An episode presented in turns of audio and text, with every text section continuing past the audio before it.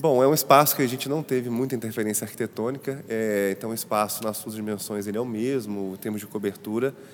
O que a gente teve aqui foi, na verdade, uma intervenção mais cenográfica do que arquitetônica.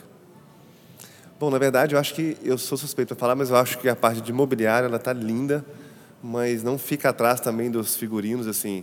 Mas eu acho que tem um pouco de detalhe muito interessante nos dois. A parte de mobiliário que ela está exatamente casando com essa história do século do século XIX, que é o espaço vai mostrar a arte de vestir, mas as peças de mobiliário são as peças que me chamam mais atenção. Eu acho que ele vai ter de vários. Se for um visitante que é mais detalhista, ele vai parar em cada figurino e vai ver o trabalho que está sendo feito. Tem muita coisa, é muito bordado feito à mão. A parte de arquitetura, a gente conseguiu perspectivas interessantes dos quatro pontos. A gente trabalhou muito isso, a gente, como é um espaço de visitação, a pessoa tem que estar integrada e ambientada com todos os ângulos. E eu, na verdade, gostei muito da parte de iluminação, assim, porque a gente estava na dúvida se a gente ia trabalhar uma iluminação mais mais careta, vamos falar assim, mais tradicional para essa parte de cenografia.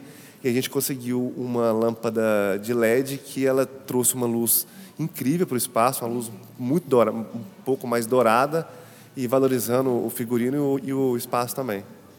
Nossa, eu sou suspeito a falar, sou, sou de ouro preto, então essa coisa de século XVIII, século XIX, acho que já estava um pouco dentro, assim.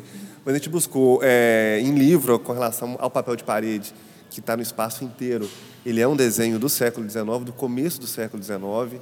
Então, essas referências a gente vai buscando no que a gente tem de história do Brasil, de história da arquitetura, do barroco mineiro também, que é muito, que é muito forte, apesar de ser século XVIII, ele traz um pouco de influência ainda no século XIX, mas tem uma pesquisa aí nessa, nessa história toda.